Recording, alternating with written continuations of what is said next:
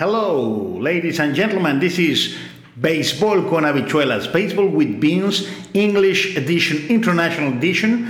This is the first podcast I ever made in video for Spotify, and I have I was invited by for, by Marcus Grunfeld. He's a Venezuelan journalist based in Colombia, and today we have a very interesting subject: the international draft. How this would affect baseball in the future and how academies like in Dominican Republic, Venezuela, Colombia, and all Latin America, where it's a, such a great business and a source of income, a massive source of income, will impact them. We have Ben Badler and Eduardo Villacis as guests, so they're gonna share their point of view in this podcast. Baseball with Bean, Baseball con Habichuelas, International Edition. Welcome and play ball. July 25th is the deadline that Major League Baseball set to the Major League Players Association to answer about the international draft. We are two months uh, behind of the of that deadline. And we are inviting mr Ben Badler a senior writer of baseball america to talk about the international draft. What is the international draft? What is what are the pros? What are the, the uh, things against this system? And we are going to analyze everything about the international draft for me, it's a pleasure to talk with Mr. Ben Badler, and thank you to Alfredo Villasmil to join me on this podcast in English too. Let's talk about the international draft. It's a good thing for baseball. It's a bad thing for for the young players in Venezuela, Dominican Republic. How it will work for Major League Baseball this system. Uh, thank you again for joining me. Thank you guys so much for for having me on. I appreciate it. Well, it's a pleasure for me. My, my, my, the name origin, the, the original name of my podcast is Baseball con Habichuelas, Baseball with Beans. So we have a lot of beans today, a lot of condiments. Yeah. and I put it baseball with beans because, you know, baseball in the major is the academy, and here in the Caribbean, we put some season. So it's season. That's why baseball with beans. Then it's very important that question because I'm living in a country where baseball academies are a real business. And they made a lot of money and sometimes and i have came across with many of those kids can you give me 25 pesos in order to go to my house to return home? And he's maybe 17 18 16 so what kind of of of good things you see you see in the in the international draft? Well, I think the main thing that would be beneficial both for players and teams if there were to have an international draft is that this entire signing process would slow down. Uh, the speed of the process right now, the the pace of it, uh, is just it's just not good for anybody. It's not good for players. It's not good for teams. It's not good for the the trainers and the agents who are responsible for um, developing and, and representing these players because it's you know this started you know I don't know eight I think eight years ago I wrote a big story about how you know all these teams were agreeing to um, you know these these commitments with players you know a year before uh, the players were eligible to sign on July 2nd. I think I even used Vladimir Guerrero Jr. Uh, as an example of uh, you know what like a young amateur player in the story, and now he's you know already one of the best players in the big leagues. That's that's how long ago it was, but now it's just gotten to the point where uh, you know players for uh, you know, the upcoming January 15th signing class, uh, the one after that, even two years after that, a lot of them already have commitments in place. And, and you go to showcases in, you know, whether it's in the Dominican Republic or Venezuela, Colombia, um, you know, all the showcases are for a lot of players who are uh, 13, 14 years old.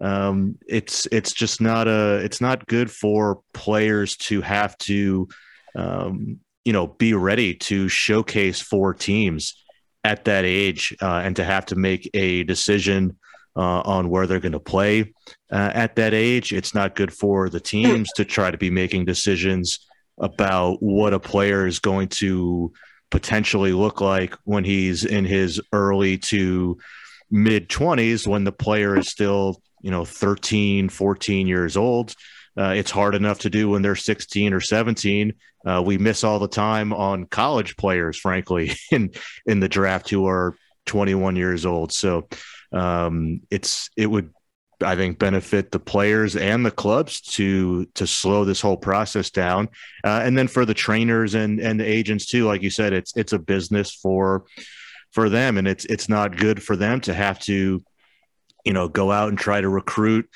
players into their program at you know such a young age, and then spend the time to develop them and and get them ready to sign uh, or ready to to make a commitment by the time they're 13 or, or 14 years old, um, and then by the time you know they're 16 or 17, if you know maybe even younger than that, sometimes if if they don't have something in place lined up with a team, all the teams are looking at you know the younger players, and then you know those players don't um, you know, the, the, the trainer sometimes will just have to release the players from their program when they're 16 or or 17, and, and they might still have a, a future in, in baseball if we were able to slow this process down. So I think um, that I think that would be uh, one of the greatest benefits is uh, a draft would bring is just slow everything down. Former Major League pitcher Eduardo Villacis is joining us. What's up, guys? I'm sorry I'm joining late, uh, but uh, I'm just I'm just listening to your all your great opinions about the draft, and uh, I'll for sure have some couple of questions and uh, just see where it's going to take baseball in Latin America. Another question I've got here because it's a very sensitive question is about buscones and high paid commissions they made by talking to family players and maybe in the bonus they get about 50 40% what do you think that would be beneficial for the for the signer. That would be finished with high commissions. The the the instead of negotiating with the Buscon or the family, the teams will do it direct with the parents. Um, and the other question is, it will be only for 16 year old or more 17, 18 year old players could be also included into it. You're asking in terms of both questions in the event that there is an international draft. You mean? Yes. Um.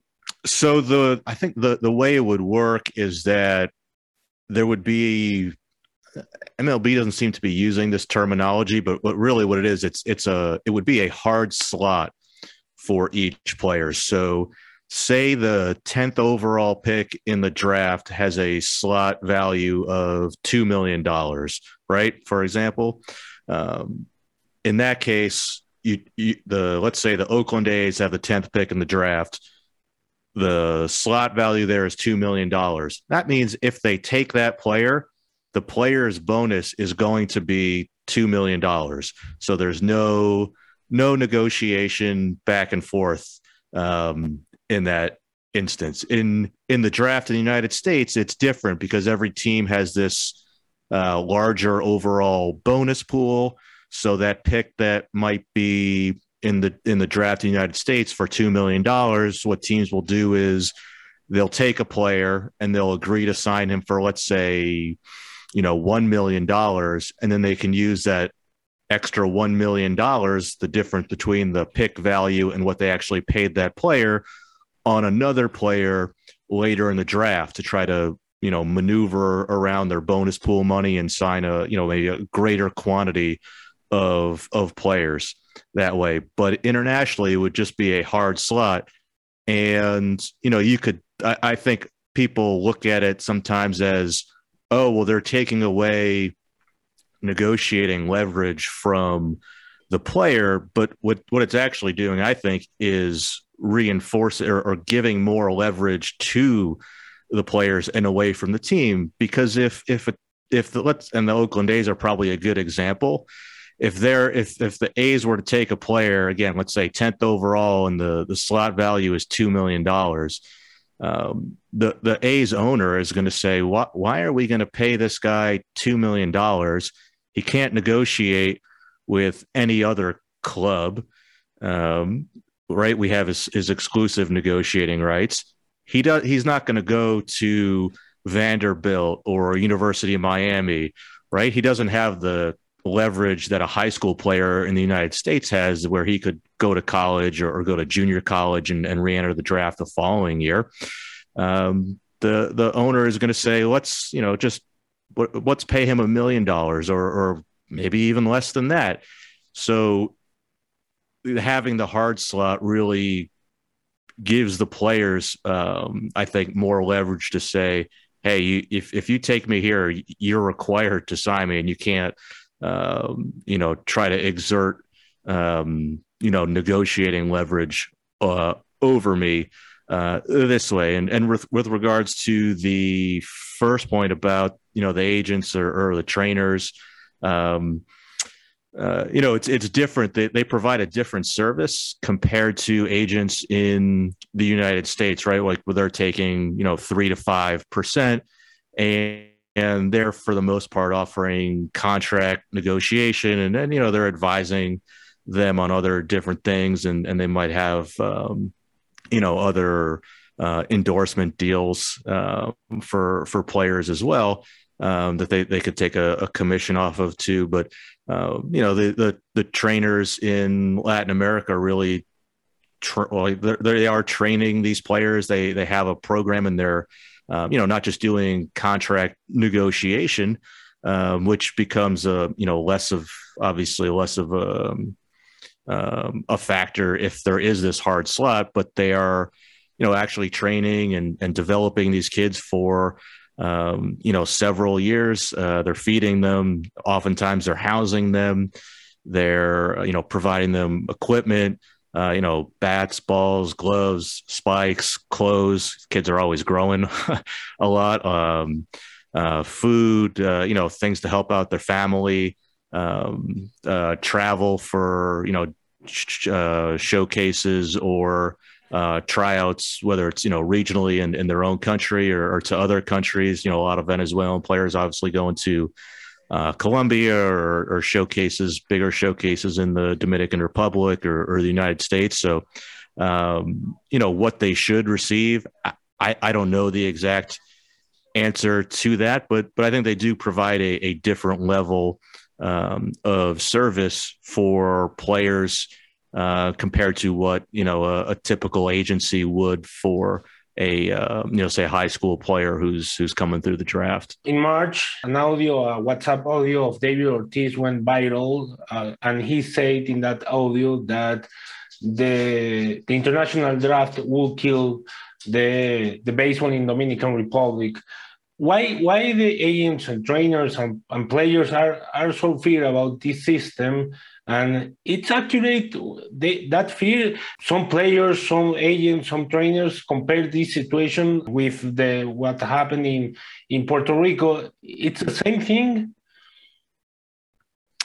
Um yeah i mean i, I think it depends who you talk to because I, I certainly i think in the last round of the collective bargaining agreement negotiations um, there was uh, a lot more pushback from the uh, you know Latin American players and and agents and, and trainers who were against the draft. And and now I, I get I certainly get the sense and and I would actually include international scouts uh, in that group too. And now I get the sense that there's a lot more of a split camp on it where a lot more of them are are open to and are receptive to an international draft. I, I think, uh, yeah, I mean, one of the concerns is like you pointed out uh, when Puerto Rico went into the draft. Um, it's certainly, I, I don't know if it was necessarily uh, what caused a decline in in players from Puerto Rico, but it at least correlated with a decline in um, in in baseball players coming out of Puerto Rico. But I, I think the you know I mean one of the major differences there is that they you know Puerto Rico went from going in the international signing system to now those players are competing with everybody in the United States and and Canada as well. So you're talking about high school players, um, college players. With the international draft, I, I think it would be a, a, huge mistake to combine it all into one big worldwide draft. And now you have, you know, 16 year old kids from Venezuela competing against, you know, college players who've been performing for three years in the SEC uh, you know, there's there's a handful of you know you know players, your Wander Francos, Vladimir Guerrero Jr., the truly elite players who I think would still fare pretty well in a system like that. But the reality is, most of the players from uh, you know the Dominican Republic or, or, Venezuela, or or if we if we were to talk about players from the United States too, who are 16 years old, they're just physically further behind. They're further behind in their skills. Um, I think they would really get crushed in a system like that. So if, if there were to be one true global uh, draft, I think that will be bad for international players. But if if you just keep the international players um, in their own draft, I think that um, helps reduce, um, you know, uh, what would you know potentially happen. You know, what we saw happen with Puerto Rico. Um, so I, I, think there's some fear of that, and and there's also you know just when I talk to agents and, and trainers, they you know one of their big concerns is we we want to make sure that um, you, know enough of our players continue to get signed. We don't want to see the number of players go down. So you know right now I think we have about a thousand plus international signings uh, every year. So if if that number were to go down uh, a lot, I think it's a very valid uh, concern, and it, it, depends on how you you know it just depends on how you structure the draft. I, am not saying that the solution is to have uh, a lot of rounds. In fact, I think there's um, you know good reasons why you would actually uh, want to have a, a shorter international draft for uh, for that to happen. But a, a lot of it just depends on uh, the details of, of, how things are going to be structured uh, and implemented, and and some of the skepticism or or fear of the draft too. I think is also just based on MLB's history in Latin America, where where people are are rightly. If it's within the, the international frame, for instance, Eduardo, when you were signed you have to negotiate with an agent and everything. What do you think, from your point of view as a former player, with the new structure the international draft would have? Do you think it's you talking as a player from the player perspective and using your your point of view as a former draft international drafted would be would be a good thing for the for the new generations? Thank you for the question. Uh, you know, uh, when I signed, when I was a former player, there, there, were not really like probably one or two agents like coming up when when this started in Venezuela in 1998. So uh, in my case, uh, the scout had to negotiate directly with my family. So uh, in that case, like it was just right off the bat with the family. Like there, there was no nothing else involved in that negotiation. So, uh, you know, uh, I look at it this way: like uh, there's going to be a lot of cones uh, in terms of like what is going to be like the playing age in those uh, picks from the draft from the from the draft, like uh, like you guys were saying, 16 year old guys are gonna play probably with 17, 18 year old guys are gonna be a late development guys. It's gonna kill the chance for a lot of players that did not have the chance to sign 16 years old that uh, that could have a chance before the draft, but now with the draft, they're going to be out of it, so they're not going to have a chance to sign as a as a as a free agent. Uh, in many cases, we've seen like in organizations like the Astros, uh, Garcia, like uh, he was a 21 year old guy. He was bouncing around the system, and he had a chance to sign. He was in the World Series, so we're probably not going to see guys like that anymore if the sign if the draft comes up. Uh, also, like we're gonna be like guys playing against academies in Latin America with guys that have 14, 13 against guys that have 17, 18 years old, and there are also gonna be guys like, uh, for example, uh, agencies, small agencies of players that are gonna have really good players, but the draft is probably gonna give priority to the biggest academies in Venezuela so or in Dominica. So if I'm a famous, uh, let's say, if I'm a really really famous uh, academy in Venezuela, but probably this one of the smallest academies in Venezuela have a really really good talent. How is that player going to have the power to sign over the other academies that have been established, that have been investing a lot of money in players, and have a really good system of signing players with the MLB, so how is that small academy going to have a chance to sign a guy on before the other big ones? You know, like the big fishes. Oh, no, no. I think it's a very good, very good uh, argument that Eduardo is is is bringing up the ta- up to the table because that's one of the things. What happened if the slots finishes and all those players remains unsigned, what is going to happen? For the for the players who don't get drafted? Yeah.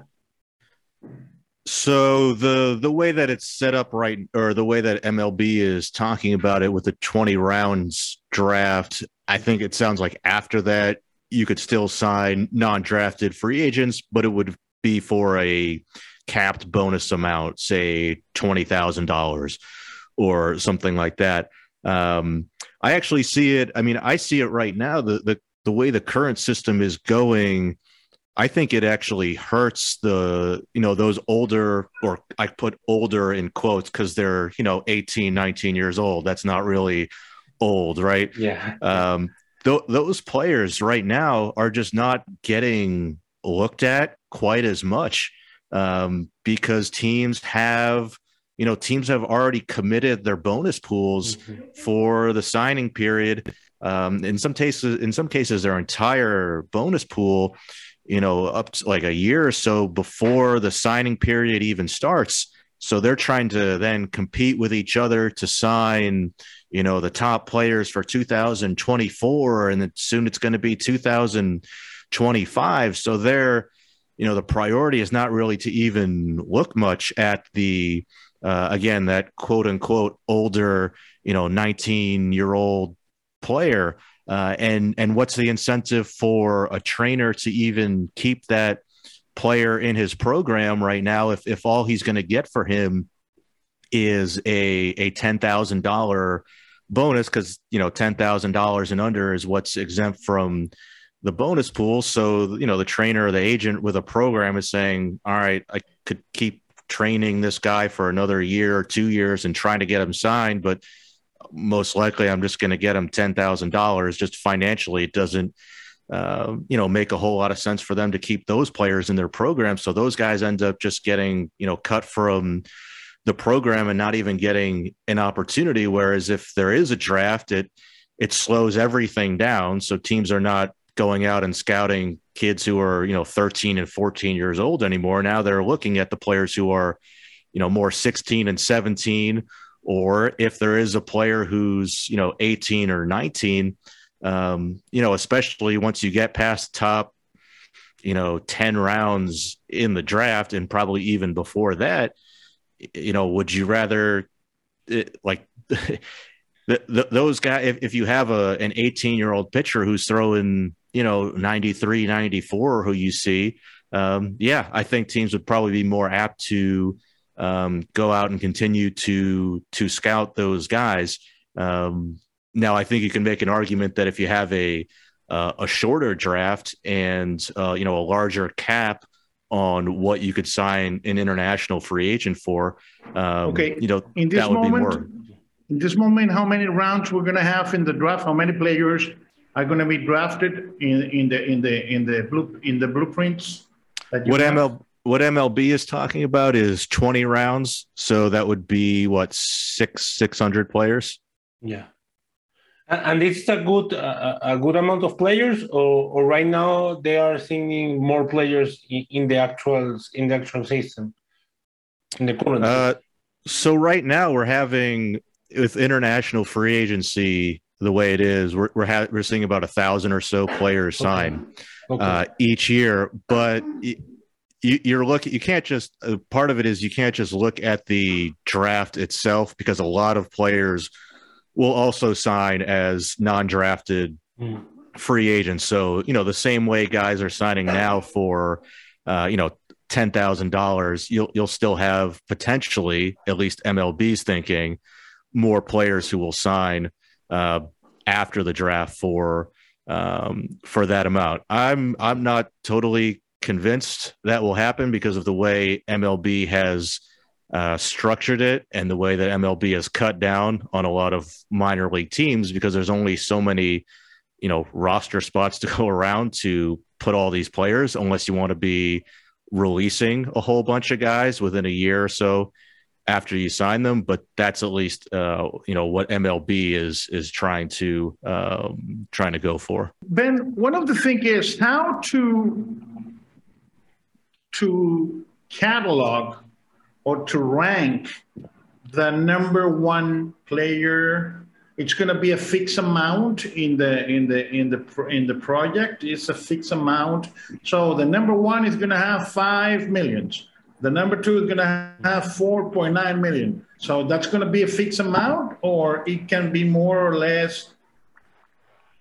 Yeah that's so, good that's going to be yeah like you said it's a fixed amount a hard slot value. So whatever like you said if the number one pick is five million dollars if you if you draft that player you have to sign him and, okay. and you have to pay him that amount and we have to compete so we as a latin american that's why i use the we the, the we pronounce so we have to compete as well with i don't know player from, from asia Africa, if there that, any, or Europe, will, if that, there any. So that will be my next question. And what and what will happen with Cuban players too? So it's it. We I, I haven't seen yet. I haven't seen MLB say yet exactly which countries will be um, involved in this. I presume that it would be whatever countries currently fall under the international signing system. So I, that would be, you know, Dominican Republic, Venezuela are really the two big countries, but um, Cuba, obviously, only in the case where you know Cuban players leave the country to sign with with a major league team. You, you couldn't draft a player who's still uh, living in in Cuba, uh, but it would also, yeah, I, I think potentially would would involve uh, you know players from uh, Korea, Japan, Taiwan. Um, I, I, think it would still be where if you are uh, like think of like Seiya Suzuki who signed with the Cubs, where if, if you have enough years and enough seasons of professional experience, then you're exempt from those bonus pools and you can sign a major league contract. But um, you know the the reality is, Major League Baseball teams don't really almost ever sign a, a Japanese amateur player. It's it's pretty rare for that to happen. And and the number of amateur players signing from Korea and Taiwan, I, I think, is in the single digits uh, each year. Um, and you could probably count on the on one hand uh, uh, in a lot of years the number of players who are signing from uh, those countries as amateur players. So it, it really would not have a um, it, it, would not affect you know too many of of those players, other than probably um, you know it could have the impact of you know maybe even just reducing that number uh, even even further. The most interesting case is the Cuban players because some players of from Cuba can can sign a, a, contract like a major league player contract like what happened eh, a few years ago with Aroldis Chapman, with your your Yoenis Cespedes, and that kind of mm-hmm. players. That will hurt uh, hurt them. Uh, this this this draft hurt them. Yes, and another thing is uh, talking from Eduardo because Eduardo knows very well the Latin American player situation. So, how do you think, with this new perspective, Eduardo, the the schools or the academies or even the players have to be prepared for that draft because they're you you so Ben, if I'm not wrong, you talked uh, before that there's not going to be more uh, ch- more necessary to do showcases at 14 or 13 years old. So, so what do you think about it, Eduardo and Ben? So, for this perspective, it's it's implemented. Okay. Yeah, I don't know. I don't. I don't know what kind of league is gonna really like players are gonna be chosen from. Uh, I believe uh, Venezuelan and Latin American academies are going to have to play each other. They're going to have to create a, a, league where the where the players are going to be scouted. Uh, I know, uh, you know, there's a lot of like questions in the air because, um, you know, Euro, like like you guys said, European players.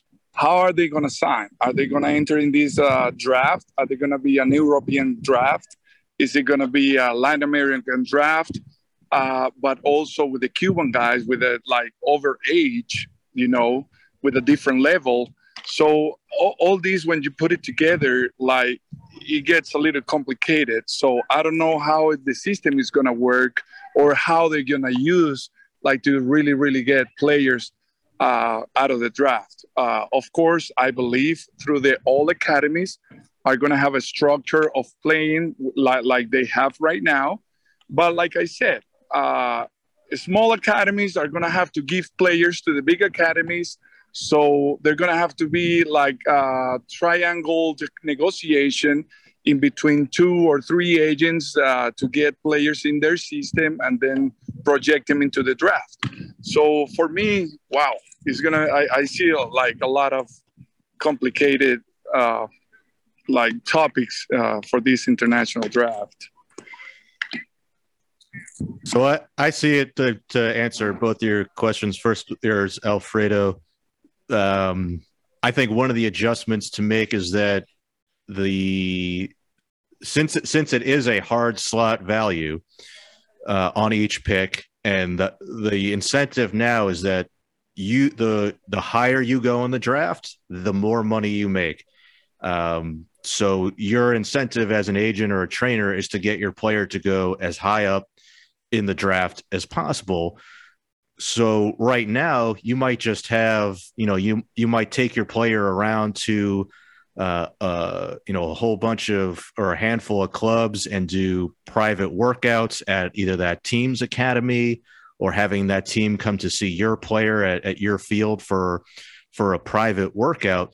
Um, and then you you know you might reach a big you know agreement or some type of agreement with that with that club for your player. But now i think there's more there, there will if there's an international draft there'll be more of an emphasis on you know getting everybody to see your player in in public games rather than private workouts because you know you might have you know certain teams that you're closer with who you have good relationships with uh, and you can't just show your player to to those. So how we're going to implement that? Because here in latin america right now we have prospect showcases um, you know the, the scouts come the international developer inside the, the, the guy and that's it now with this we, we need to we're going to need to create a league or something because okay there's like uh, 2000 academies in colombia venezuela um, Dominican Republic and Jamaica, I don't know where. Um, um, because in Mexico it's different because in Mexico have to sign with the Mexican team and then they sell the contract to the majors. So the thing is, how it's going to be implemented. It's going to be we need a league, we need something to do. So um, it's going to be with the, the, the academy, it, it, it, just to to order the the the, the players. Where, where, where are we going to sign those players? I, I, think MLB is is talking about having uh, some type of a league or organizing games and, and showcases for everybody to come in and, and see at least the players who. So, uh, like a prospect league. Yeah, something like that. I mean, they have this trainer partnership program, so I imagine they will, um, you know, use those programs to have them participate in this, like you said, prospect league or um, uh, something like that. But I, I think the reality is that the landscape of how players are scouted in uh, the Dominican Republic and is has changed pretty significantly over the 15 years that, that I've been doing this for, and, and really especially over the last 10 years and, and even three, five years, where a lot of these academies are saying, "Hey, I, I have a program."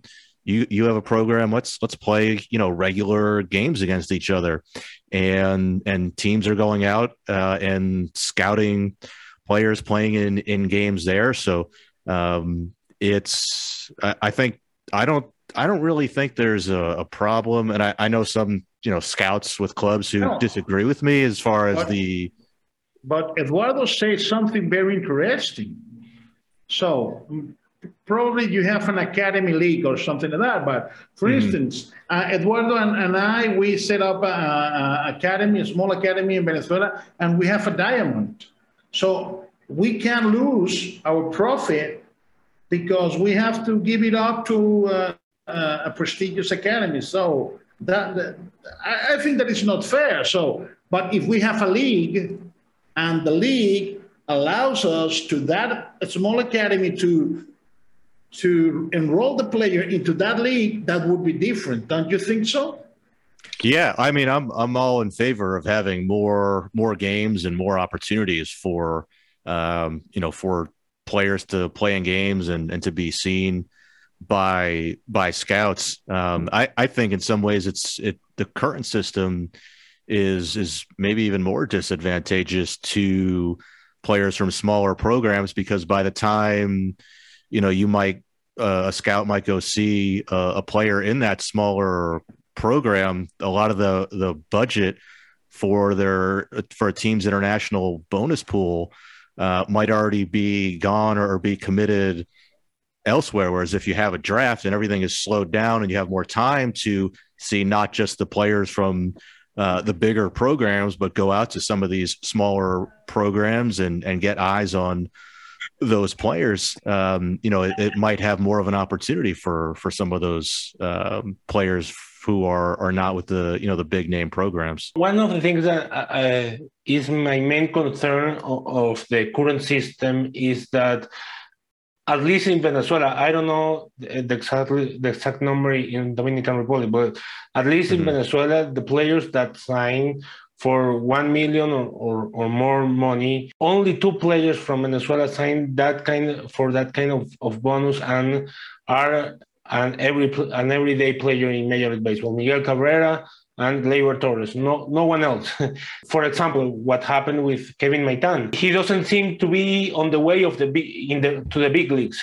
Right. That's the reality. And he received between Atlanta and the Angels almost seven million dollars.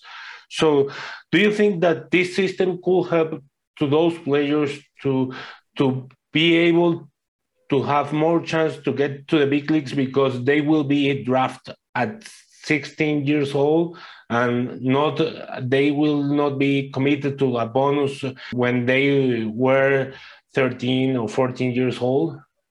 Yeah, I think like what you just said potentially could have uh, an impact on the number of uh, high bonus uh, signings who end up getting to the big leagues because, like you said, you're not you're no longer making that those multi-million dollar decisions on players when they're 13 and mm-hmm. 14 mm-hmm. the kids are still growing at that age uh, even at 16 and 17 sometimes they're still growing but um, you know, at 16 or, or, 17, you have so much more time to, um, you know, they're, they're, they're at least more they're older they're more physically developed uh, they have greater skills at that point there's it's still a long range projection but there's less of a a projection involved and and you also just have more time to build more history and and see these players more and and see them play in more games and to be able to make better decisions so um, you know we're we're starting to see more of these high dollar players come through whether it's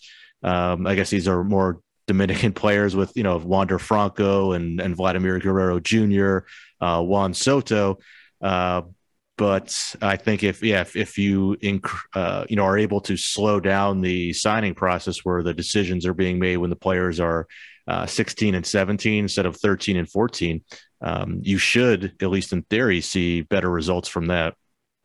What do you think is the the actual um, situation? Do you think it's probably so? In, we have international draft according to MLB rules, or what?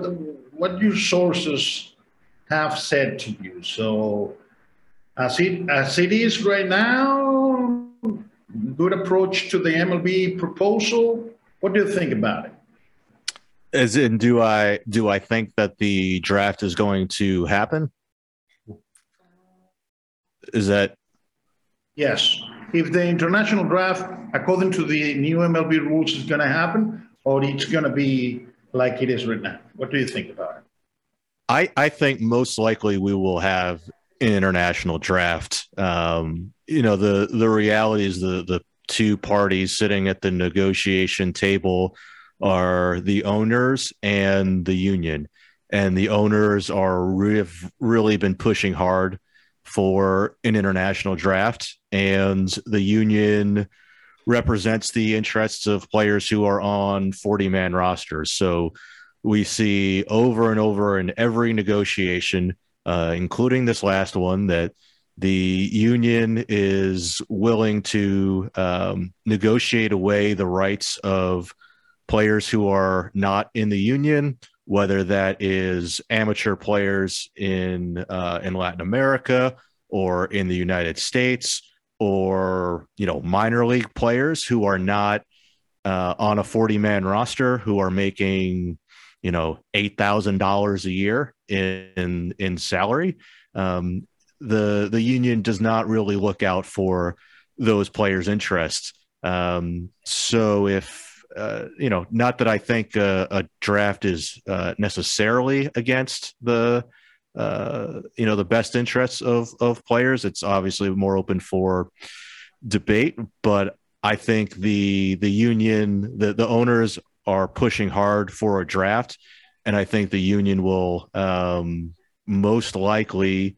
Uh, if they get uh, you know enough in return for players who are on the 40 man rosters uh, they will give the owners the draft. The only question is whether they're, uh, you know, they feel like they're getting enough in return right now, or if they might want to uh, try to hold out for to get more back from the owners for a, um, you know, for a draft in the in the CBA in in the the following CBA down the road. Knowing the academy reality as you know them in, in both worlds, do you think about what Ben says about a league or something, do you think it's viable to have a league for those guys who are going to be signed in July the 2nd? Do you think it's viable to set up like a sort of league or something like that? Like you say, do you think it's probable and it's feasible and, and, and doable? Uh, I think there right now academies play against each other, uh, as you can see it in, in their in their social medias and, and all this information out in the in the in the internet about academies in Venezuela. They play each other, but there's going to be a lack of players in certain academies because probably I have more players that are 12, 13, 14, and probably you have players that have more 15 and 16.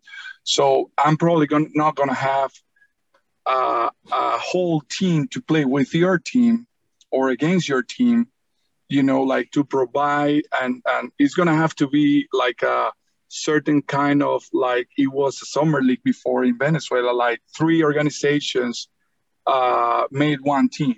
to play against like a summer league.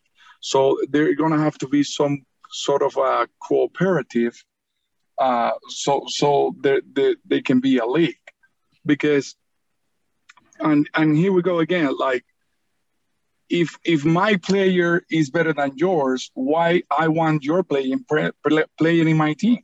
You know what I mean? So I'm probably going to have to uh, project my player to uh, number number one pick in the draft. But if I get your player, he's probably going to be the number one pick. And besides that, I'm going to have to share with you a percentage of that signing bonus. So, I mean, it, it's a lot of involved uh, with money.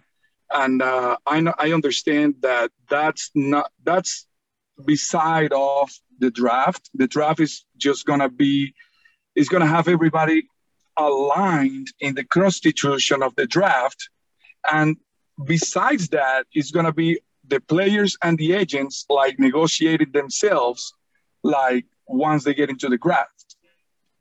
You know what I mean? Like you know, I'm gonna have a, yes, I'm yes. gonna have an international, I'm gonna have an international draft. We're gonna have these uh, major league rules. This is gonna be the bonus for first round, second, third, tenth, twentieth. But that is gonna be the system. That's gonna be the constitution.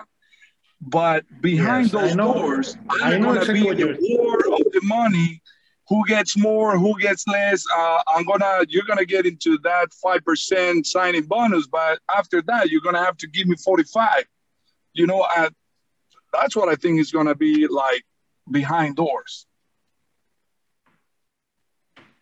So basically, the draft is just gonna organize everybody. It's gonna organize players. Uh, they're gonna have a prize. They're gonna who are the participants, the players. But besides that, like Major League is not going to have, you know, to arrange anything for anybody. You know what I mean? So one of the concerns that I, I understand that Major League Baseball had or have is the corruption of the system, of the uh, current system. This, uh, Ben uh, and Eduardo, do you think that the international draft could solve that? As far as sorry, go ahead. It's hard to say. Hopefully, hopefully, yes. I don't know. Like you know, they're they're having some some troubles. Like some some uh, some people in the past have been caught, FBI involved, and cases as as you guys know, and we never know who's gonna like be able to do anything like that. We have to look at it in the positive way.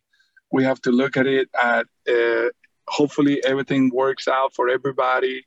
And uh, but you know, talking about corruption, I, I wouldn't I wouldn't say that because you know, um, I, actually they have not been any cases of corruption that you can say this guy did this or did that, but that that that I think that's not the case of uh, of like us to be like talking about like about this draft uh, this draft is only, in my opinion, is going to organize Latin America. It's going to organize teams. It's going to organize uh, players, uh, and you know, it's going to get in in a system where everybody's going to have to be like aligned with. So, like I said, after that, whatever people does, it's it's something that it's out of the the what what we really want to happen like for the draft. So draft i think is something that uh, is gonna is gonna benefit a lot of people. A, a lot of people is gonna have to be out of the draft uh, i mean it's gonna bring happiness and sadness for a lot of people. So you know we have to look at it the way that major league is doing the best as possible to like make uh, a lot of things work better. Uh, yeah, I think it, uh, MLB wants to sell it as you know we're gonna clean up corruption. Um, I, I think really what they want to do is slow down the number of signings because it makes uh, for bad publicity for them when uh, you know that baseball America is constantly writing how players have agreed to um, you know, reached agreements with players when they're, you know, 14 and 13 years old, and other places are are writing it too. And um, you know, even MLB is putting it now out for the first time to say, "Oh yeah, actually, uh, this is happening." Uh, they're finally talking about it publicly because they actually are trying to uh, put in an international draft. So um, I think they're talking about that uh, uh, corruption. Oh, we're gonna we're gonna get rid of this, but um, I don't I don't know that it's going to reduce any of that. It's maybe going to shift it around in in some ways. Um, you know what what I hope happens is that there is some reduction in um, you know players using uh, you know steroids. I think uh, everybody can agree. I, I, would hope that that is a bad thing to um, you know to have kids using steroids. So if you have one draft date, then um, you know you can test players leading up to the draft, um, but I, I don't know. I don't know if that actually will will reduce it. Uh, I certainly hope so because it's it's a terrible thing. Um, but I don't I don't necessarily know that that will have a a, a reduction. I, I, but I suppose you could at least make the argument that if there's you know one draft and one draft date, you can you know drug test everybody or, or at least a lot of the top players um, leading up to to that draft date. Ben, um, who would set up the choosing order? So, and what happened in that choosing order? For instance, the Baltimore Orioles or the Cincinnati Reds, the, the two worst. Well, right now it's the Boston Red Sox, the worst team in the American League. That's a very that's a pity, but. Well, that's the record right now. But for instance, the, the Cincinnati Reds and that prospect didn't want to sign with uh, the worst team in baseball. So, what about the choosing order? What about if the prospect at 16 reject that that bonus and he wants to get into the next round? Do you have something about it? Do you know something about it? What happened if?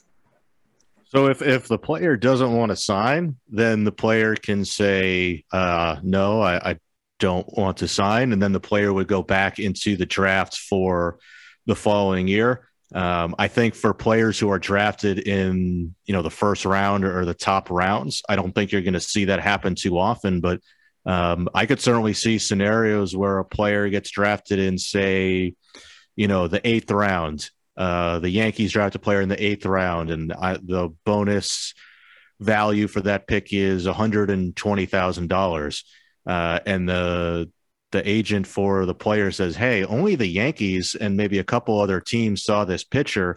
Um, but now that everybody knows he got drafted by the Yankees in the eighth rounds, uh, if I put him in the draft next year, everybody is going to come back and see my player. So maybe I'm going to put him. Uh, maybe I'm not going to sign this year. I'm going to put him back in the draft next year and try to increase where he gets picked and thus sign for more money. So I could see that happening with some of the later round picks. Um, because, and as far, yeah, because after all those rounds finishes, all those rounds finish, um, I'm going to be able to sign. So if I don't get into the rounds, I can negotiate with whichever team I want, but with a, a small amount of money. So if I reject to sign with that team, I'm going to be able to to do it freely with the other team. If you get drafted by a team, I, I believe the way it will work is that you can only sign with that club or you could choose to not sign and go into the draft for the following year. Whereas if you go undrafted, yeah, like you said, you could sign with any team, but the maximum amount you could sign for would be, say, you know, twenty thousand dollars. So um, it's not really a an advantage to go uh, undrafted, even though you could, you know, in theory, negotiate with uh, more teams. Ben, because of the COVID pandemic, the the 2020 players signed on 2021, the 2021 mm-hmm. signed this year. What will happen with the 2022 players uh, they will sign on July 2nd. We are going back to the original system. Uh, yeah. So for like you said, the you know what they still call like the 2022 players. So the players who uh, normally or going back to 2019 would sign on July 2nd. Those players are not going to be subject to a draft. those players, the quote unquote 2022 players, are going to be able to sign January 15th, 2023. Uh, it's the players for the following year, the you know the quote unquote 2023 players. Um, those players could be potentially uh, the first ones to go into the uh, international draft. I think, uh, Marcos, I think that Eduardo has came about with another subject, Ben, which is the the structure after the draft. Because okay, all the all the implementation and all the you know the the manufacturing of the draft and the ergonomy of the Major League Baseball is good, but what happened? So what happened? The, the pre-draft, that league, how to show players, how to show them to the world. I think that Eduardo brings up a new subject for a new podcast, Eduardo, because it's it's true what you say. So yeah. it's the big fish are gonna eat the, the small fish, but if I am the small fish and I have the diamond, Hmm. So what to do? So it's, I think that it, it, I, I know that, that Major League Baseball is trying to put order into the the the that melodic disorder we have in the in the in the in the Latin America. But I think it's very interesting what is going to happen with the pre-draft. I don't know what what you you all think about it. I think I think that uh, you know the most important thing in this draft is that players have the right age, have the right talent. The players have their drug test, have everything that MLB wants to make sure for this player to enter in the system, and that's the most important, and that's what they really care. So, besides those facts, whatever can happen. It's going to be a pretty good podcast, Ben. Yeah. So you are you are the first one in in our English session. Yeah. so I have to to get a new name for it. I don't know if baseball with bean sounds in, it seems the same like baseball with baseball con habichuelas. I don't know if you know something about the Spanish, but so eh, tra- tratando, tratando. Let me tell you something. I know exactly how the uh, dog barks here in my side, even even Venezuela and even Dominican. And Ben, I I agree with you. So we need some order in for for instance for asteroids, for money, for legal documents, and that kind of thing there have been you know scandals over the years that you you have reported as well i think that that's going to be a very good thing for baseball. Maybe can damage a little bit some interest particular interest in money terms but i think it's going to be very good for baseball. I agree. So what do you think ben?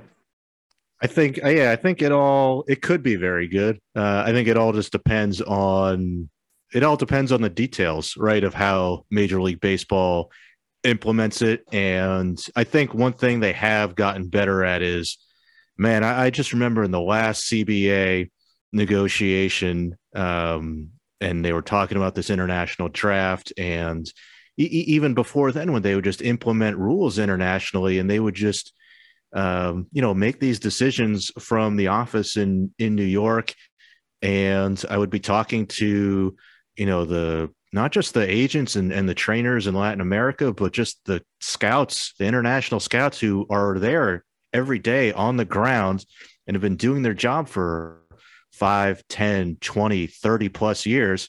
And they weren't even being, you know, consulted about rules changes and and hey if we're going to do an international draft how can we you know best implement it uh, so mlb was making all of these decisions and a lot of them were just like not very well thought out.